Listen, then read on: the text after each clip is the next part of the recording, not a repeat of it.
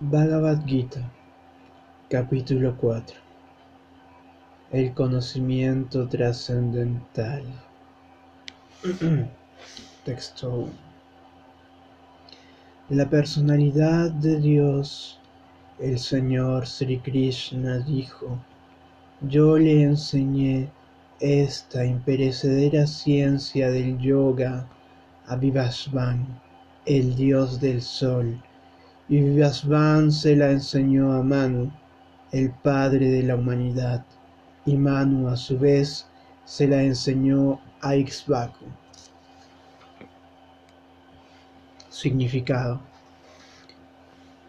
Aquí encontramos la historia del Bhagavad Gita a partir de una época remota en el que le fue entregado a la orden real de todos los planetas comenzando con el planeta Sol.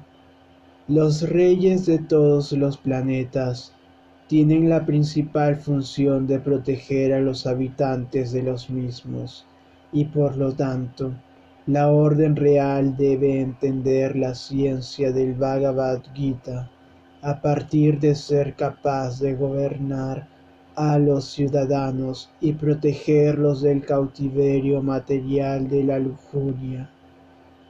La vida humana está hecha para el cultivo del conocimiento espiritual, en una relación eterna con la suprema personalidad de Dios, y los mandatarios de todos los estados y de todos los planetas están obligados a impartirles a los ciudadanos ese conocimiento por medio de la educación, la cultura y la devoción. En otras palabras, todos los jefes de Estado tienen la función de propagar la ciencia del proceso de conciencia de Dios, conciencia de Krishna, de modo que la gente pueda sacar provecho de esta gran ciencia y pueda seguir un sendero triunfante haciendo uso de la oportunidad que brinda la forma de la vida humana. En este milenio, el dios del sol es conocido como Vivasvan, el rey del sol, el cual es el origen de todos los planetas del sistema solar. En la Brahma Samhita 552 se declara, el señor Brahma dijo, Permítaseme adorar a la suprema personalidad de Dios Govinda Krishna, quien es la persona original y bajo cuya orden el Sol, que es el rey de todos los planetas, adquiere inmenso poder y calor. El Sol representa el ojo del Señor y recorre su órbita obedeciendo la orden de él. El Sol es el rey de los planetas y el dios del sol, actualmente de nombre Vivasvan, rige el planeta Sol, el cual controla a todos los demás planetas mediante el suministro de calor y luz. El Sol gira bajo la orden de Krishna, y en un principio el Señor Krishna hizo que Vivasvan fuera su primer discípulo en entender la ciencia del Bhagavad Gita. Por consiguiente, el Gita no es un tratado especulativo dirigido al insignificante erudito mundano, sino un libro modelo de conocimiento que desciende desde el tiempo inmemorial. En el Mahabharata, Santi Parva 348, 51, 52, encontramos la historia del Gita de la siguiente manera. Al comienzo del milenio conocido como Treta Yuga, Vivasvan le entregó a Manu esta ciencia de la relación con el Supremo. Manu, el padre de la humanidad, se la dio a su hijo Maharaj Ixbaku, el rey de este planeta Tierra, y el antepasado de la dinastía Raghu, en la que apareció el señor Ramachandra. De modo que el Bhagavad Gita existía en la sociedad humana desde la época de Maharaj Isvaku hasta los actuales momentos apenas han transcurrido cinco mil años de Kali Yuga, la cual dura 432.000 años. La época anterior a esa fue la de Dwapara Yuga, 800.000 años, y la anterior a esta última fue la de Treta Yuga, 1.200.000 años.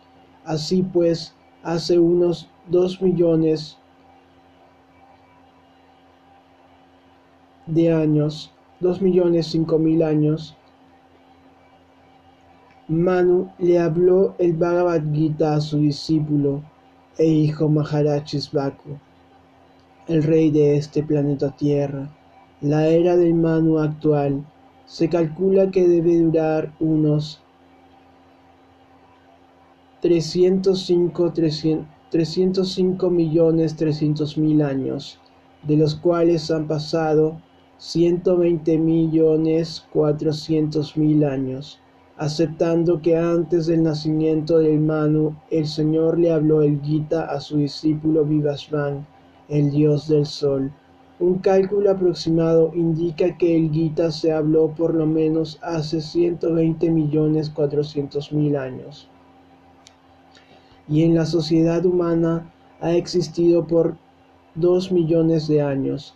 El Señor lo habló de nuevo hace unos cinco mil años esta vez a Arjuna. Este es el cálculo aproximado de los periodos que comprende la historia del Gita, según el propio Gita, y según el orador, el señor Sri Krishna, el Bhagavad Gita le fue hablado al dios del sol, Vivasvan, porque él también es un kshatriya, guerrero, y porque él es el padre de todos los kshatriyas, que son descendientes del dios del sol. Y los Kshatriyas Surya Vamsa, como el Bhagavad Gita es igual que los Vedas, ya que lo habló la suprema personalidad de Dios, el conocimiento que en él se expone es apauruseya, sobrehumano puesto que las instrucciones védicas se aceptan tal como son, sin interpretación humana. Al Gita debe aceptársele por ende sin una interpretación mundana. Puede que los pendencieros mundanos especulen acerca del Bhagavad Gita a su manera.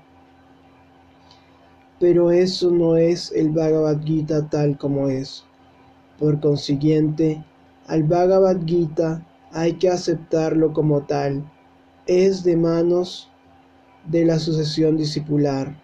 Y aquí se describe que el Señor lo habló al Dios del Sol, se lo habló al Dios del Sol, el Dios del Sol, se lo habló a, y el Dios del Sol se lo habló a su hijo Manu, y Manu se lo habló a su hijo Isbaku. Hasta aquí la lectura. De esa manera entonces se puede ver mediante el conocimiento de autoridad, tipo de conocimiento de autoridad, que significa el conocimiento védico. El Veda se, se constituye como una autoridad. Por tanto, este conocimiento ha sido traspasado de maestro a discípulo con toda autoridad y sin distorsiones, llegando así hasta el momento actual y posiblemente hasta el final de la era. Hare Krishna.